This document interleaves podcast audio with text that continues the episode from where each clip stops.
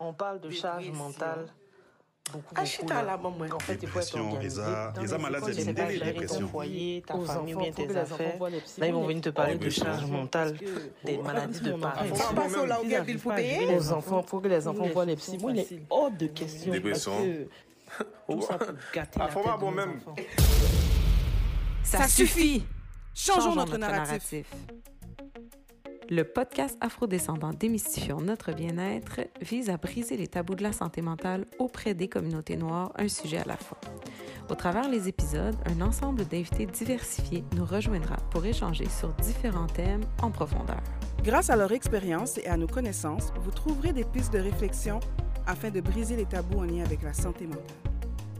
Ensemble, nous ferons la lumière sur tous ces sujets qui sont restés trop souvent dans l'ombre. Je suis Jennifer, criminologue. Je suis Manuela, psychoéducatrice, Nous sommes deux professionnels engagés dans plein de projets. mais qui veulent prendre le temps d'aller à la rencontre des gens. L'épisode d'aujourd'hui se nomme Lumière sur la soloparentalité. Grâce à Daphné Sanon, qui partage son histoire, nous allons comprendre comment elle a pris cette décision, quels sont les facteurs de risque et de protection qui l'entourent, et surtout les jugements qui peuvent être perçus de l'entourage. Nous vous invitons à prendre le temps de mieux comprendre une réalité qui est souvent peu abordée. Alors je vous souhaite une bonne écoute. Alors bonjour tout le monde, bienvenue à notre podcast du jour. Je suis vraiment excitée aujourd'hui. D'habitude, c'est toi qui fais ça quand c'est moi qui présente l'invité. Là, ça fait trop longtemps. Ça fait trop longtemps. hein. C'est toi qui présente toujours les invités. Mais je suis vraiment, vraiment excitée aujourd'hui parce que l'enregistrement du podcast me permet de revoir une amie que ça faisait vraiment longtemps que j'avais pas vue. Mon amie Daphné. Daphné et moi, on a fait notre cégep ensemble à Maisonneuve.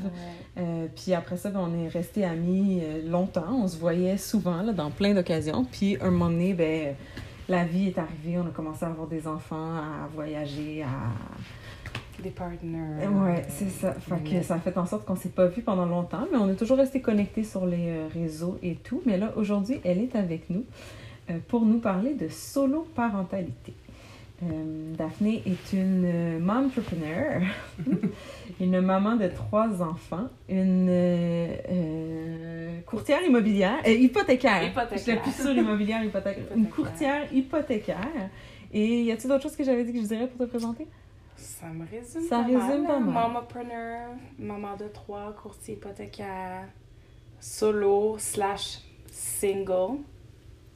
Hein? Maman euh, monoparentale pour ça en français, là. Mhm. Et solo aussi. Ouais. Ouais, ouais. Elle va nous expliquer son parcours, mais avant, j'aimerais ça commencer par une question que j'ai vraiment hâte d'entendre ta réponse. Je voulais savoir, c'est une question que je pose un peu à tout le monde qui arrive, parce que étant donné que notre podcast vise à briser les tabous, Mhm. euh, je veux savoir, y a-tu toi, en grandissant dans ta vie, dans ta famille, etc., un tabou qui était difficile pour toi de parler ou d'adresser, ou quelque chose que tu aurais aimé pouvoir euh, adresser que tu pouvais pas faire? Euh, je pense pas que c'était. euh, J'arrivais pas à me projeter d'être dans la situation dans laquelle je suis parce que ma fratrie, étant plus jeune, tout le monde était marié. Euh, moi, je suis la plus jeune de cinq. Et les plus vieux étaient tous mariés, à l'exception de celle juste avant moi qui n'était pas encore mariée. Mais étant plus jeune, si on parle enfant, la vision, c'était pas pour moi une possibilité de m'imaginer mère monoparentale, encore moins solo. Hmm. Euh, je pense pas que c'était euh, un tabou parce que c'était même pas une question, c'était même pas un sujet, c'était comme you get married, you have kids. Ok. Mm. Fait que euh, je pense que ça. c'est- c'est- C'est c'est tout le contraire aujourd'hui pour moi. là. Ouais, ben oui. Est-ce que tu peux nous expliquer c'est quoi être solo-parental? Parce qu'il y a des gens, là, ils vont regarder le nom de l'épisode ou ils vont regarder, oh, aujourd'hui on parle de solo-parentalité, puis là ils vont se dire, c'est quoi ce mot-là que les gens ont inventé? Ben, être solo parental, c'est qu'on a fait le choix et c'est le projet de la parentalité seule. Euh, on est tellement habitué de monoparental, monoparental, suis monoparental. Monoparental, c'est que euh, mono, un, c'était pas prévu. tu fait le projet de fonder une famille, tu as fait un enfant avec quelqu'un. Pas, c'est pas un projet, mais on l'a fait à deux. Et puis, on s'entend que on va faire la job à deux et qu'un des deux parents, pouf, se S'évapore. s'évapore, euh, délaisse ses responsabilités, euh, te laisse. euh, je sais pas si on peut curse là, dans votre euh, podcast, mais comme ça que le camp, tu sais. Euh, tandis que la solo-parentalité, c'est vraiment un projet seul. C'est ce qui est voulu, c'est ça le but. C'est controversé. Puis toi, tantôt, tu disais tu avais les deux. J'ai les deux. Je suis solo-parentale, mais d'abord, j'étais monoparentale. Ça veut dire que tu as eu. Tu as combien d'enfants présentement? J'ai trois enfants. J'étais, j'étais mono Mhm. et maintenant je suis solo. Ok. Mais je me décris, je pense aujourd'hui, je me décris comme solo. Euh, D'emblée, c'est comme si depuis que j'ai ma fille, le monoparental a pris euh, le bord. Euh, Fait que dans le fond, c'est que tu étais en couple avec une personne, vous aviez fait un projet, la personne s'est évaporée, comme on disait. Puis là, ça. après, tu as eu envie d'avoir un autre enfant. c'est ça. Puis tu t'es dit plutôt que, tu sais, je trouve pas la personne avec qui faire mon enfant, je vais le faire un projet solo. Ouais, fait que ça, ça, ça résume. Tu sais, c'est- j'avais les jumeaux, j'ai des jumeaux, j'avais les jumeaux avec quelqu'un. Euh, très tôt, euh, je suis tombée monoparentale. Mes jumeaux avaient à peu près 3-4 mois. Euh, fait que la, la, la monoparentalité a été comme d'emblée la seule chose que j'ai connue. Mhm. Donc, j'ai élevé mes jumeaux seuls à 100%. J'ai la garde de mes enfants euh, légale et exclusive. Donc, euh, pour moi, j'ai jamais appris à jongler des, des temps de garde. Euh, j'ai jamais appris à considérer euh, que ça soit un budget où est-ce que, OK, moi je vais mettre tant, l'autre personne va mettre tant. Donc, ça a toujours été à 100% seul.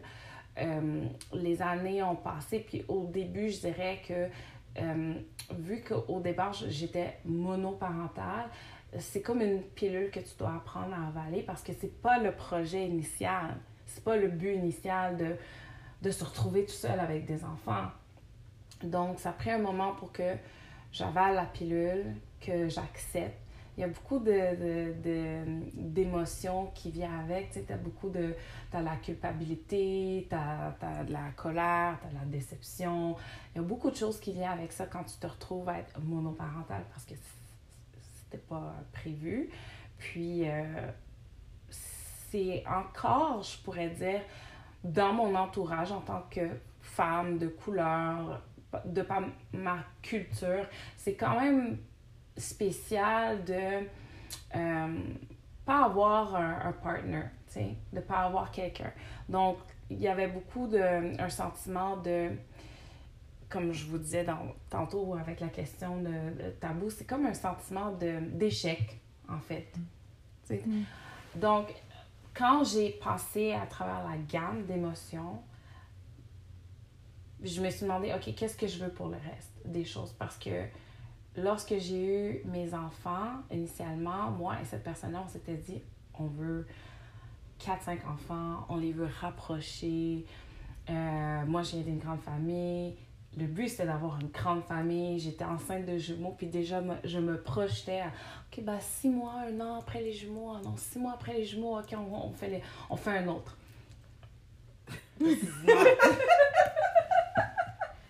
Oui! Abort mission! Abort mission!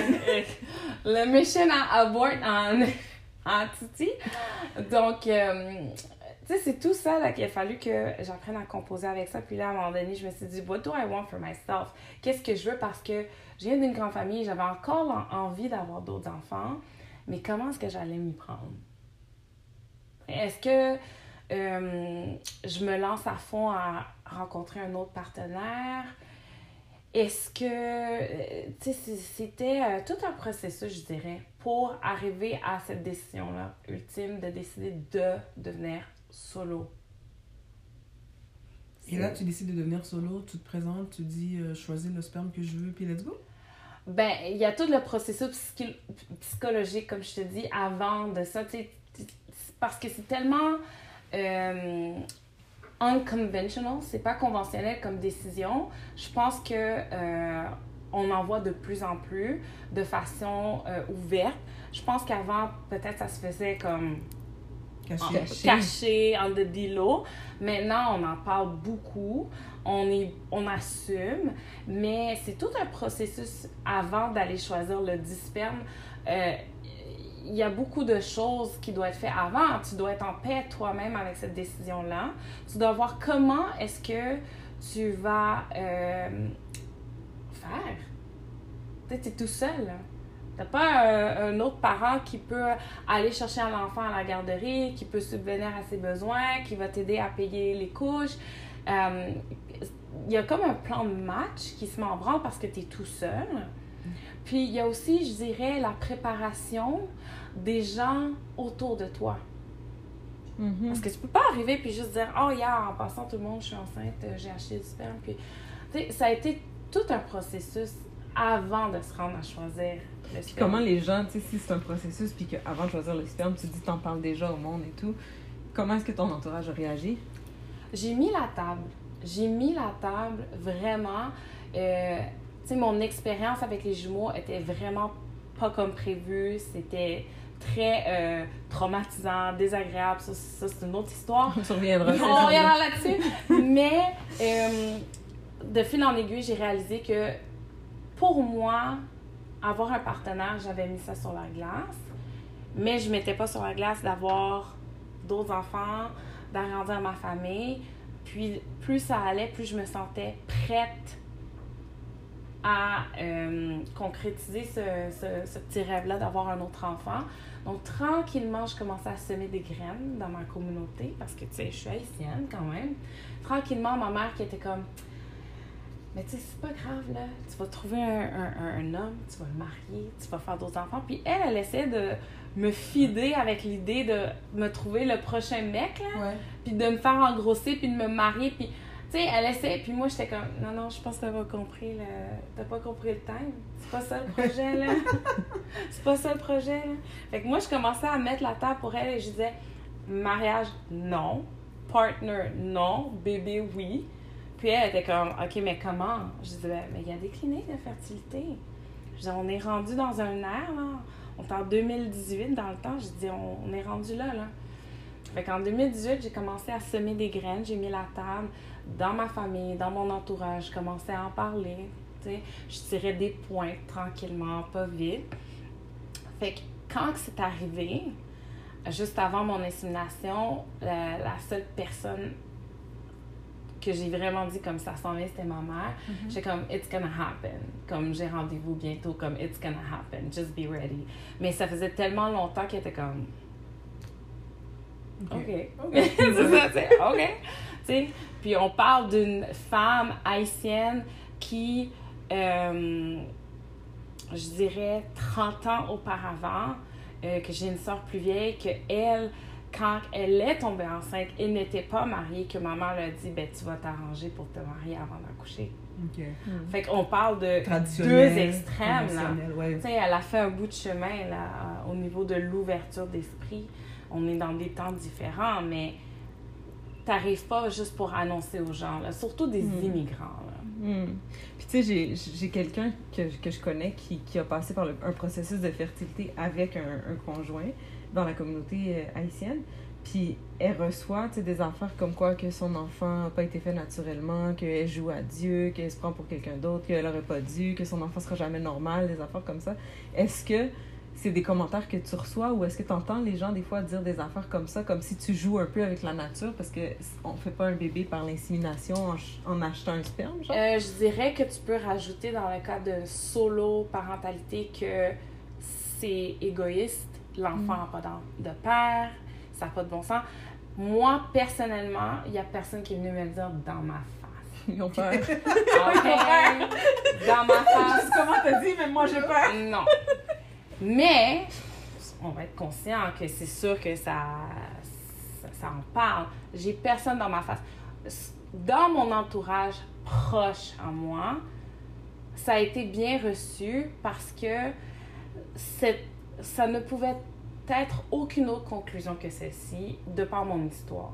Ok.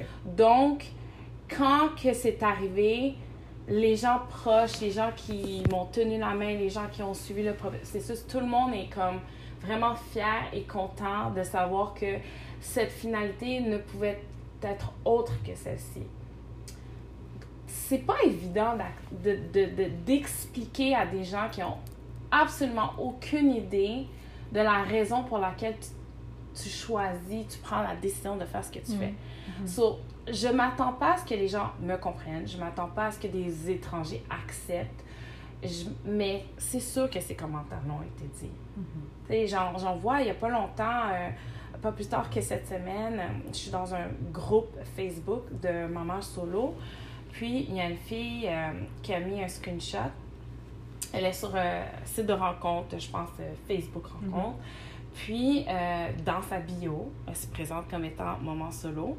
Et euh, elle a un match avec le gars. Et le gars, de façon juste par pure méchanceté, il a matché avec elle pour ensuite lui dire Bonne chance, tu vas scraper la vie de tes enfants, t'es égoïste, pas de père, watch out, bonne chance avec les traumas que tu vas créer. La fille était démolie, you know? Elle, était, elle se sentait tellement mal. Puis, sais, dans les screenshots, elle, s'est comme, elle, elle est rentrée dans le contenu, elle a commencé à argumenter comme Parle pas ton temps avec ces gens-là. Mm. Parce qu'il faut pas s'attendre à ce que les gens acceptent. Moi, j'ai pour mon dire, puis peut-être c'est à cause de mon histoire, mais j'ai pour mon dire, je préfère être seule qu'être mal accompagnée parce que this is when the trauma comes dans la vie de l'enfant. Mhm. Tu comprends? Euh, on peut pas euh, manquer quelque chose qu'on n'a jamais eu. C'est sûr que il y a cette idée traditionnelle de papa, maman, mais aujourd'hui, les familles sont tellement différentes. Aujourd'hui, les familles sont deux mamans, deux papas, un papa, une maman. On on- on n'est plus là-dedans. Les gens qui veulent continuer à nous fider avec cette idée-là sont juste pas prêts à être à jour avec 2023. C'est menaçant. Tu sais, c'est menaçant quand tu es dans une certaine boîte, que tu fais les choses d'une certaine façon, que tu te dis faut que les choses soient comme ça. Des fois, c'est menaçant d'accepter que l'autre peut faire les choses différemment. Ça vient briser ton équilibre à toi. Puis je pense que c'est pour ça que les gens, ils... Ça en dit plus sur eux. Ça, ça en dit plus sur eux que qui tu es en tant que personne parce que eux autres, ils, ils se sentent pas nécessaires à ce moment-là. C'est quand même menaçant pour l'homme. De se dire qu'une femme va faire Parce que, tu sais, si moi j'étais un homme et je voulais être parent solo, les obstacles sont beaucoup plus difficiles. Faut que je me trouve une mère porteuse, faut que je me trouve un œuf, faut que. Le sperme, là, c'est facile à trouver. Comme.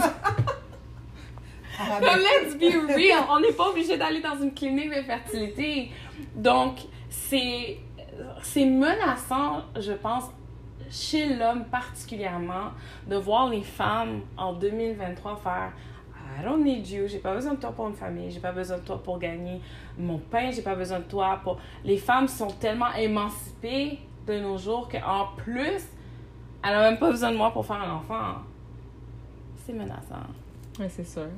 C'est sûr. Puis, tu sais, on, on- on- le rôle de l'homme doit se... re- l'homme doit se redéfinir aussi. Mm. Puis, tu sais, je pense qu'il y a beaucoup plus de...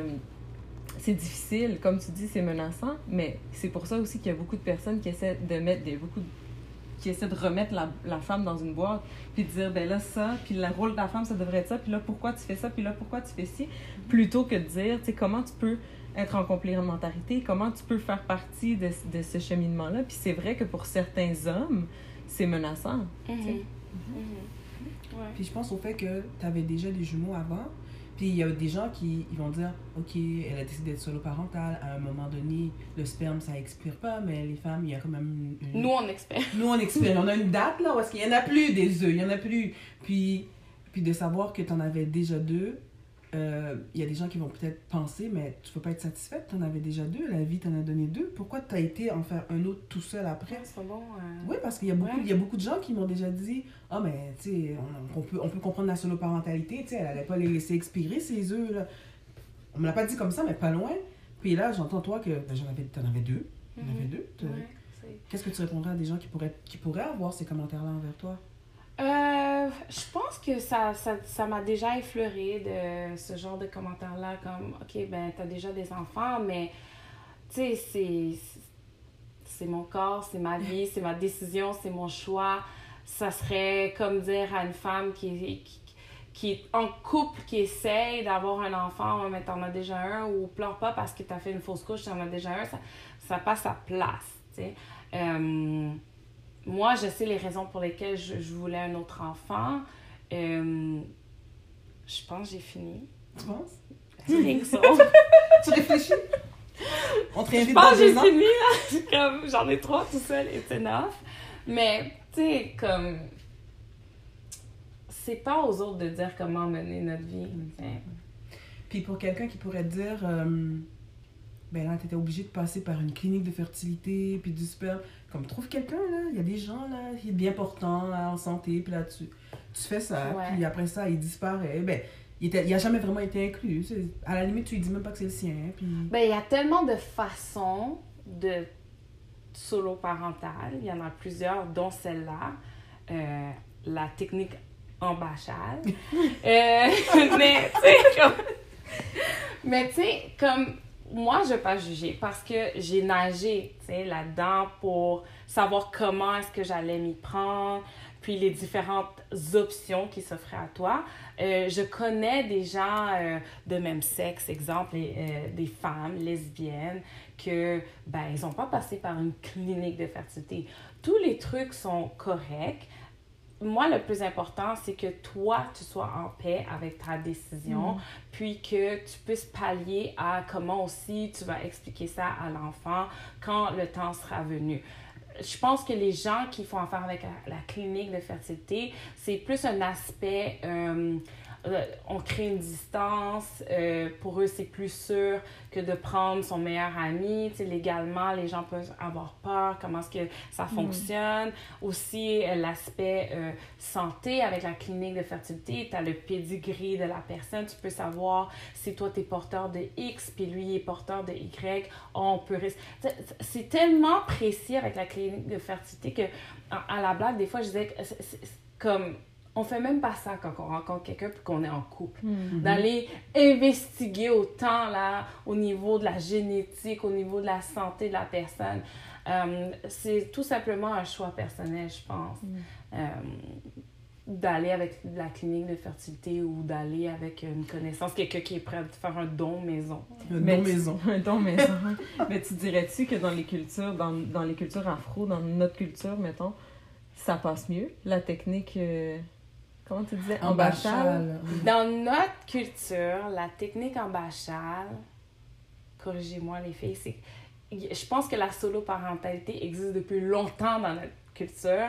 C'est juste que la fille arrive à un certain âge, elle sent qu'elle va être périnée, elle prend un bas cuisse, un side, side boy, quelqu'un avec qui... elle- puis elle décide de le faire d'elle-même sans même consulter son side boy. Tu sais, des fois, les gars sont comme... Je pense, je pense pas que dans notre culture, l'homme sait qu'il qu'il est en train de donner un don de, de sperme. Tandis que... Mais tu sais, peut-être que je me trompe. Tandis que dans la Mais attends, culture, il sait, attends, il, il sait, c'est pas, tu sais, la, la limite, tu sais, on s'entend part qu'on se parle de... protège pas, genre? Ouais, on se protège. Non, mais tu sais, le condom troué. Tu sais, quand tu dis ça, j'entends condom troué, tu sais. Euh, Un condom troué, c'est un piège. Mais tu sais, mais tu sais, quelqu'un qui t'éjacule à l'intérieur, le risque que tu prends là, tu, tu, tu dois t'en rendre compte un peu. Ou, ou tu penses pas. Parce que ça aussi, oh, mais elle m'a dit qu'elle prenait la pilule. Ça aussi, c'est un piège. Elle Ouais, mais pas, là, des fois, il y a des gens qui c'est acheter maintenant, payer plus tard. Fait que, tu sais, c'est comme... c'est comme le gars, là, lui, faut condom contre ça. Tu sais, it's after the fact.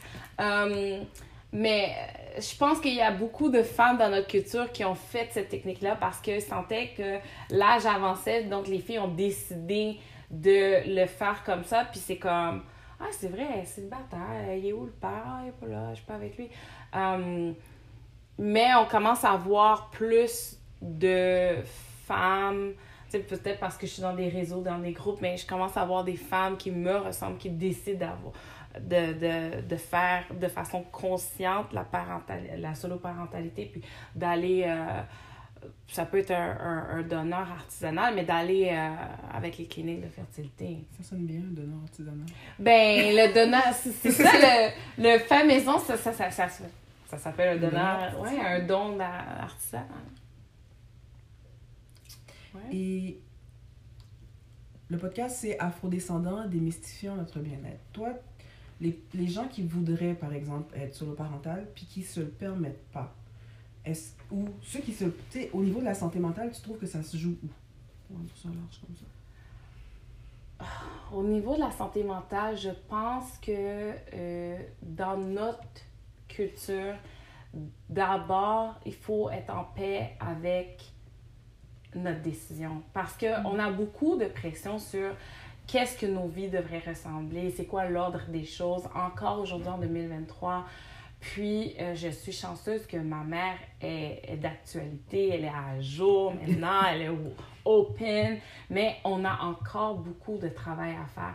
Donc, au niveau de notre santé mentale, personnelle en tant que femme qui décide de la solo-parentalité, c'est vraiment prendre le temps de s'assumer. Moi, je conseille même de consulter. Moi, j'ai consulté comme j'ai consulté avant, tu sais, j'ai- j'ai j'ai fait de la thérapie, je me suis posé la question, est-ce que j'étais rendue, est-ce que j'étais prête? Parce qu'il y a, il y, a, il y a beaucoup de choses que tu vas te, te mettre sur les épaules, puis c'est tout seul. Tu sais, ça prend un village pour Mm. pouvoir être solo parent, parce que t'as pas le choix d'avoir un village qui va t'aider. Je dis pas qu'on peut pas le faire seul, mais dans mon groupe de mamans solo sur Facebook, celles qui sont isolées, seules, je vois l'impact que ça a sur leur santé mentale. Tu sais, j'en ai vu des messages des filles qui disent Moi, ça fait deux ans que je suis à tous les jours avec mon enfant, que je n'ai jamais pu pris un break. Ça, Puis j'ai demandé à ma mère, exemple, si elle pouvait garder, puis elle m'a dit Ben, moi, j'ai fait ma job, puis moi, je t'ai pas, je t'ai pas dit d'aller faire ça tout seul. C'est, ça fait mal. Mm. Ta santé mentale, là, elle est où là-dedans? Ben, c'est sûr que c'est difficile. Puis, tu sais, moi, je le vois, tu dis, j'ai été consultée avant pour être sûre que c'était vraiment le bon projet pour moi et tout. Mais, tu sais, je me dis, mettons que tu t'étais dit, je ferai pas, je ferai pas d'enfant, je trouve pas personne, tant pis. Probablement que le. Ben là, toi, t'as as les jumeaux, mais probablement que pour une personne qui se dit, je veux vivre une grossesse, mais qui n'arrive pas à le faire, de faire ce deuil-là demande aussi un accompagnement parce que ça a un impact. Mais moi, je te Tu dis, tu vois, là, même si j'avais les jumeaux, ça, ça aurait été un deuil. Mhm. Ça aurait été euh, vraiment dur pour moi parce que à cause du contexte dans lequel initialement j'ai eu mes enfants, que c'était dans la catastrophe, dans le drama, j'ai senti que mon expérience de maternité m'avait été volée. Mhm. Que beaucoup de choses m'ont été volées. Il va falloir fasse un autre podcast. Euh, que, que, que, tu sais, mon expérience de la maternité, de, de la première année de vie, de, de beaucoup de choses m'ont été volées. C'est- ridicule, mais juste l'allaitement. Mhm. Tu t'es dans mes réseaux sociaux comme You've seen my tits constant on Instagram. Parce que je, ça, là, c'est quelque chose, là, que ça m'avait été volé, mon expérience d'allaitement. Tu sais, j'étais trop stressée, j'arrivais pas à produire du lait, je mangeais pas, je buvais pas. Euh, first time mom, je, je sais pas en plus qu'est-ce que je jumeaux. fais, des jumeaux. Il y avait tellement un contexte, puis c'était un de mes plus grands regrets. C'était j'ai pas vécu l'allaitement comme Mm. j'aurais souhaité. Donc même si j'avais des jumeaux, c'était un pour moi si j'avais pas eu cet enfant, ça aurait atteint ma santé mentale d'un autre Puis d'une c'est vrai parce que tu vois des, des mamans que c'est leur troisième, leur quatrième, leur cinquième, puis qui sont comme, Ah, j'ai pas fini, j'ai l'impression que... Puis, il manque, il quelque chose, puis là, le conjoint veut plus ou whatever, puis c'est difficile, mais je pense que c'est ça, l'expérience de la maternité, c'est tellement connecté à toi-même que faut que tu sois... Sais, faut que tu sois au clair avec ça, puis que tu décides d'avoir ou de ne pas avoir un enfant ou un autre ça va enfant, sa ça santé. va avoir un impact. Ouais. Fait que je pense que l'important là-dedans, c'est de s'écouter puis de savoir c'est quoi qu'on veut vraiment. De la même manière qu'une personne qui serait contrainte à avoir un enfant qui en veut pas ou whatever parce qu'elle est dans un mariage puis le gars il a dit non on va faire un enfant puis que euh, whatever il- c'est comme ça on fait un enfant ou ils se font freak ou peu importe là, comment ils font là mais non mais parce que moi des fois j'entends des gars parler qui vont dire ça genre oh moi chaque 5 ans j'ai fait un enfant comme ça elle est toujours elle est toujours à la maison avec un bébé puis j'ai la paix j'ai déjà entendu des gars dire ça fait que je sais pas comment ils font but like it happens puis je me Make dis des sense, fois, par exemple. Ça fait sens. des fois, je me dis, à quelque part, l'expérience de la maternité, tu sais, tout le débat qu'on a eu autour de l'avortement avec les affaires qui se sont passées aux États-Unis et tout, si tu as un enfant ou tu pas d'enfant, alors que ce que tu voulais, c'était l'inverse, ça va avoir un impact sur ta santé mentale. Et ça va avoir un ça. impact sur ton quotidien, sur comment tu vas être, sur comment tu vas percevoir tes choses. Et si tu travailles pas là-dessus, ben, c'est là que la, la, la, la, la dépression, la déception, la santé mentale va comme prendre le dessus si tu travailles pas sur euh, ce deuil-là. Parce que ça aurait pu arriver que ça marche pas. Que, je fasse des, Mhm. les inséminations, que ça fonctionne pas, que je sois pas enceinte. Là, il aurait fallu que je travaille sur une éventuelle acceptation du deuil de la maternité pour moi. Mhm. Puis, la famille euh, nucléaire, la traditionnelle, un papa, une maman, des enfants. Ce deuil-là, est-ce qu'il est plus facile ou plus difficile que de se dire, ben, tu sais quoi, moi je vais faire un enfant. Ben non, excusez-moi. Je réfléchis en parlant, puis là je suis comme, non, Manuela, tu compares pas deux, deux fois, tu compares pas les, bonnes choses ensemble.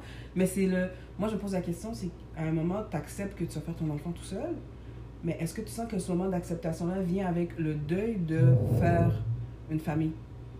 Avec un père? Ouais. Est-ce que, Ouais. est-ce que ça arrive en même temps ou ça arrive séparément? Ça arrive, ben, dans mon cas, c'est séparé.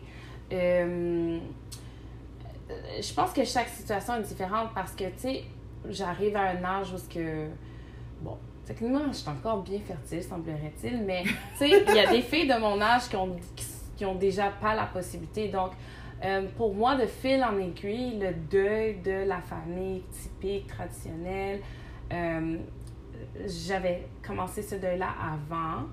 Puis aussi, c'est différent pour moi parce que vu que j'avais déjà des enfants qui n'ont pas de père, que le père est absent, il y a un autre aspect qui venait pour moi où que je, je sentais que je ne j'avais beaucoup de difficultés à m'imaginer refaire ma vie à côté avec un homme, avoir un enfant avec des hommes alors que mes enfants étaient quand même jeunes, sont encore, encore jeunes et que eux ils ont été abandonnés par le père.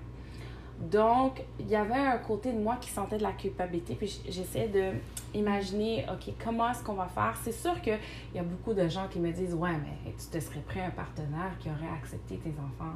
Mais pour moi, je voulais pas juste quelqu'un qui allait accepter mes enfants parce que je dis pas que c'est dans toutes les familles, OK? Je dis pas que c'est comme ça partout, mais j'en ai vu des familles reconstituées où est-ce que les parents sont absents, puis là, les gens refont leur vie, puis c'est différent. It's not the same. Oui, il va l'accepter, mais moi, je voulais pas quelqu'un qui allait juste accepter mes enfants.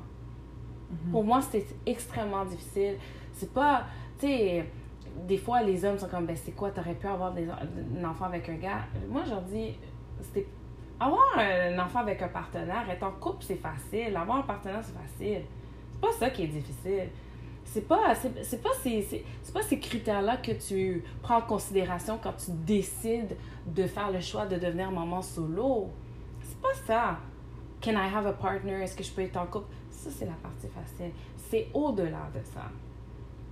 Donc, pour moi, c'était dire quel genre de, de dynamique familiale est-ce que je vais offrir à mes premiers enfants qui sont seuls. Et si je fais un enfant avec quelqu'un d'autre, j'ai été, j'ai, eu des relations, une relation sérieuse après. Puis pour moi, j'arrivais pas à m'imaginer refaire ma vie d'une certaine façon Mhm. et avoir des enfants avec quelqu'un. Juste accepter mes enfants, les aimer. Non, c'est pas pareil. Ils vont pas les aimer comme si c'était les leurs. Hmm. Let's be real. Il y a beaucoup de monde peut-être qui vont me taper sur les doigts, mais comme non, c'est pas pareil. Surtout si t'en fais d'autres après. Tu sais, mettons, tu sors avec quelqu'un, puis tant femme que homme, là, Mhm. mais tu sors avec quelqu'un que la personne n'a pas d'enfant, ben, elle va se- cette personne-là va s'occuper de tes enfants, va les prendre en charge, va développer un lien avec eux. Puis ça peut être correct. Mais quand tu as d'autres enfants, ou tu sais, mettons que tu fais un autre enfant avec ce partenaire-là, ben là, il y a quelque chose qui vient s'installer, une espèce de différence, parce que là, la personne va vivre la différence de Ah, ça c'est mon enfant versus ça c'est le tien. Fait que ça peut avoir un impact aussi. Ouais, puis je poussais ça encore plus loin. Moi, je connais des gens qui ont eu. euh, je, je connais quelqu'un, elle a eu un enfant. Le père est absent. Entre-temps, elle a rencontré quelqu'un. Elle a eu un enfant avec cette personne-là. OK? Et euh, son premier enfant, a grandi avec le nouveau chum pendant des années et le nouveau chum a fait figure paternelle. Puis tout allait bien. Mais cette deuxième relation-là euh, n'a pas fonctionné. Donc, ils se sont séparés et cet enfant-là qui était habitué d'avoir une figure paternelle ne l'avait plus parce que lorsqu'ils se sont séparés, la garde partagée était faite uniquement avec l'enfant biologique. Ouais. Donc là, l'enfant a revécu un deuxième abandon. Hmm. Heureusement, c'est pas tout le monde qui fait ça, là, parce que des fois, tu vois des familles comme ça. Mais on que- sait jamais. Non, c'est ça, tu sais jamais, mais des fois, tu vois des familles où est-ce que, par exemple, ils vont adopter le premier enfant parce que l'autre parent est pas dans, l'autre parent- est pas dans le décor, ils vont adopter le premier enfant, puis après ça, s'ils se laissent, ben, au moins, ils vont préserver ce lien-là. Je pense que des fois, tu vois ça, mais ça revient un peu à ce qu'on disait tantôt, il y a tellement de différents modèles de famille. Mhm. que- Puis on n'a pas de boule de cristal, on sait Mm. pas. Tu sais, le, le- le deuxième conjoint, chum, était de pleines de bonnes intentions. Donc, initialement, lorsque la, la séparation s'est faite, il continuait à prendre l'enfant en même temps qu'il Ouais. prenait le, le- Mais c'est juste que dans le temps, de fil en aiguille, c'est pas vraiment son enfant biologique. Hmm. Là, on te demande de prendre des responsabilités, de t'engager. Comment est-ce qu'on va fonctionner sur, euh, je sais pas moi, euh, des régimes d'épargne d'études? Est-ce qu'on va payer ensemble encore pour l'autre enfant? Comment est-ce qu'on va s'arranger pour les assurances, euh, vie? Comment est-ce euh, comment qu'on va s'arranger pour les habiller, les fournitures scolaires? Comment? It's not your child. Hmm. Mhm. Let's be honest. Fait que c'est tout ça que moi, en bachal, en arrière, j'analysais les, la vie des gens, des collègues, des amis, des... C'est des situations que j'ai vues, que je connais. Et moi, j'étais là, puis j'étais comme, moi, je peux pas faire ça. Tu peux à- pas je peux pas faire encore ça aux jumeaux. Pour moi, c'était juste. Ils ont, ils ont pas connu leur père biologique, ils le connaissent pas.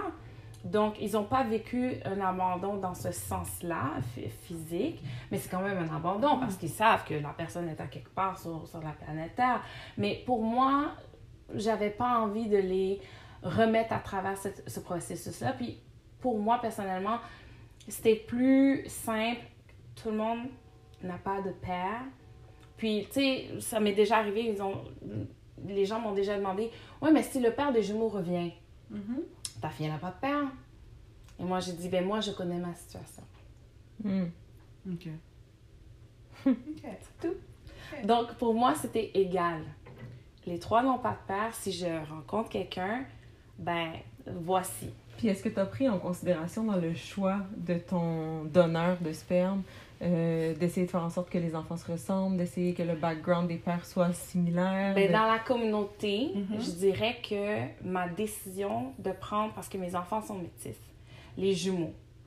Et euh, ça a été. J'ai eu des- du backlash de gens de notre communauté, pas les caucasiens, euh, whatever.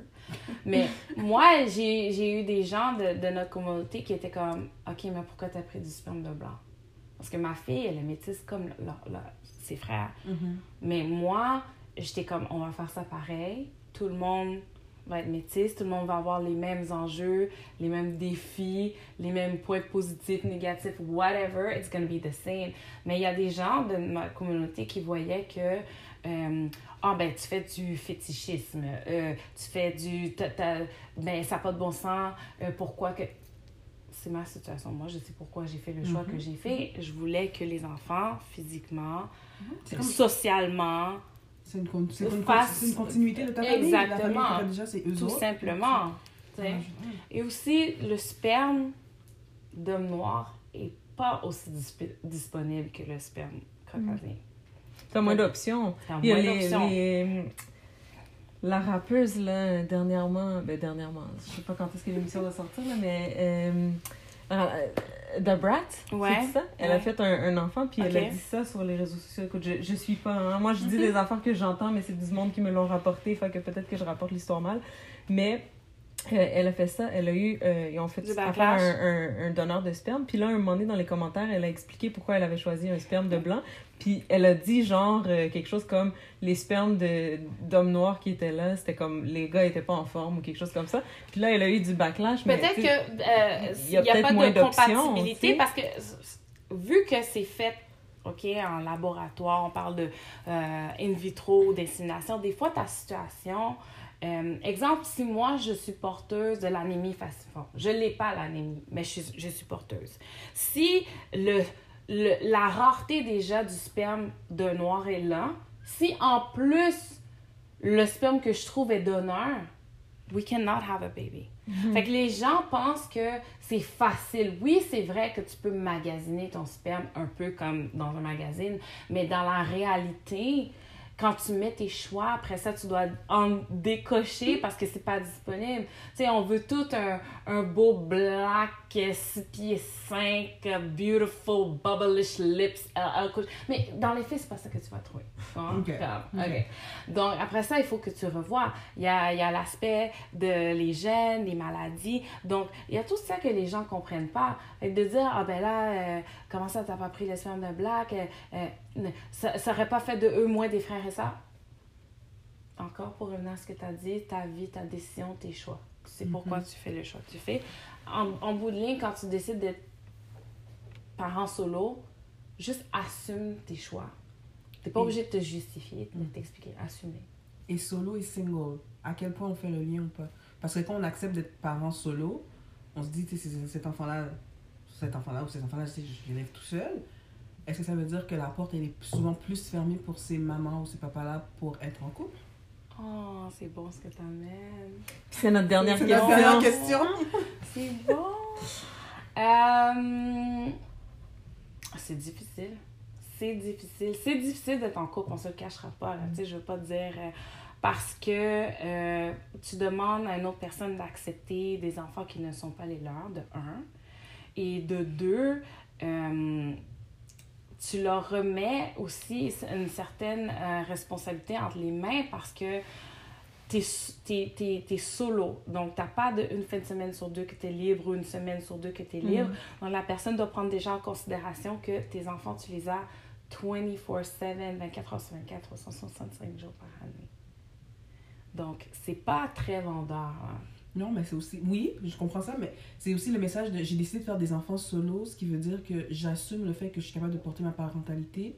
Fait est-ce que ça envoie pas des fois le message à des personnes que t'en veux pas d'un homme, t'en veux pas d'un partenaire, puisque finalement, t'as fait tout ce que t'avais à faire. Ouais, ça peut- Tu ça- t'es assumé, tu t'es assumé dans tous les. tu- T'as même pas, t'as pas besoin de m'en faire un enfant, t'as besoin de moi pourquoi maintenant Ouais, c'est vrai. Ça peut euh, porter à croire parce que je pense que les femmes qui sont solo-parentales sont tellement comme. On dégage tellement une, une certaine aura, une certaine énergie where, où on peut projeter sans le vouloir l'impression qu'on n'a pas besoin de l'homme, que ça peut être genre, ben on va laisser faire, elle a déjà des enfants, sûrement elle veut pas d'autres, sûrement qu'elle s'auto-satisfait de toutes les façons possibles, donc elle n'a pas besoin de moi, mais c'est faux. Puis ça, en même temps, ça peut changer avec l'âge. Tu sais, comme, mettons, dans 10 ans, un homme qui aurait des enfants dans un autre mariage, whatever, puis toi, où tu serais rendu à une autre place, puis là, les deux, vous décidez de vous mettre Mhm. ensemble, c'est plus les mêmes besoins. Exactement, c'est plus les mêmes besoins, c'est plus les mêmes responsabilités, c'est plus les mêmes euh, types de vie. Puis c'est- c'est- c'est c'est difficile de rencontrer aussi parce que quand tu arrives comme ça, que tu es une femme euh, accomplie, seule, tu as fait une famille tout seul, puis que tu veux rentrer quelqu'un dans ta vie à un âge où est-ce que les enfants ont relativement encore sont jeunes, il y a la garderie ou sont à la petite école. Euh, il y a tellement de choses qui rentrent en ligne de compte que c'est comme si tu lances un message, je suis capable de le faire tout seul, mais si tu embarques, faut que tu participes. Hmm.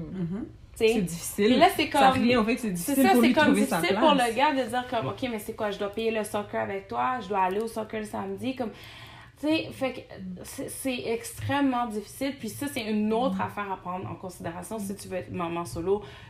Il faut absolument que tu sois prête à considérer que je sais pas c'est quoi l'entente ou les attentes que cette femme-là va avoir, mais c'est vraiment de Hmm. prendre ça en considération. Parce que là, c'est comme tu demandes beaucoup de choses à quelqu'un que lui, il veut juste être en relation avec toi. Là, c'est comme. euh, c'est beaucoup, là, sais. Hmm. Faut, je vais, je vais pas mentir, tu sais, moi j'en ai trois, peut-être si la, la fille elle en a juste un, ça peut passer, mais ça dépend euh, des attentes de cette femme-là. À la base, je pense que c'est la communication, puis Mm. c'est vraiment dire à l'autre personne qu'est-ce que tu recherches dans ta vie. Avec un homme qui t'aborde, puis qui te dit Ok, t'as trois enfants, moi j'aurais aimé ça avoir une grande famille, tu sais, j'aimerais peut-être en avoir cinq en tout, tu sais, si ça va bien, toi puis moi on en fait deux autres. Tu dis I'm open. Est-ce que c'est le temps de faire une annonce? Ok. Je suis ouverte. Tant qu'il va avoir des œufs, mais il y a des conditions. C'est ça l'affaire, là. Il y a des conditions, là. C'est comme, c'est comme un prêt hypothécaire. Il y a des conditions. Fait que Daphné, courtière hypothécaire, si jamais on veut te rejoindre sur les réseaux sociaux pour te demander les conditions, c'est quoi? C'est quoi- C'est où qu'on va? Tout simplement, Daphné Sanon Broker sur Instagram, Daphné Sanon sur Facebook, puis Daphné Sanon euh, Broker sur euh, TikTok. Fait que trouve ta, ta, ta- fais une feuille de conditions déjà là, pour les gens qui J'ai ma feuille est prête. Ma feuille est prête. Manu. Alors, si on veut me rejoindre sur les réseaux, c'est Manuela Rigaud Théodore sur Instagram ou sur mon site internet. Et pour moi, ben, Casse Coaching sur Instagram. Je suis sur les autres plateformes aussi. Vous pouvez me trouver sur TikTok. Puis il y a une page aussi sur euh, Facebook. Mais ce que j'utilise vraiment le plus, c'est Instagram. Merci beaucoup, Daphné. Merci. Puis là, on se rejoint sur Patreon, gang, Oui, pour faire quelques questions. On a des questions du Oui, public pour Daphné. Fait qu'on vous attend. Si c'est pas déjà fait, abonnez-vous.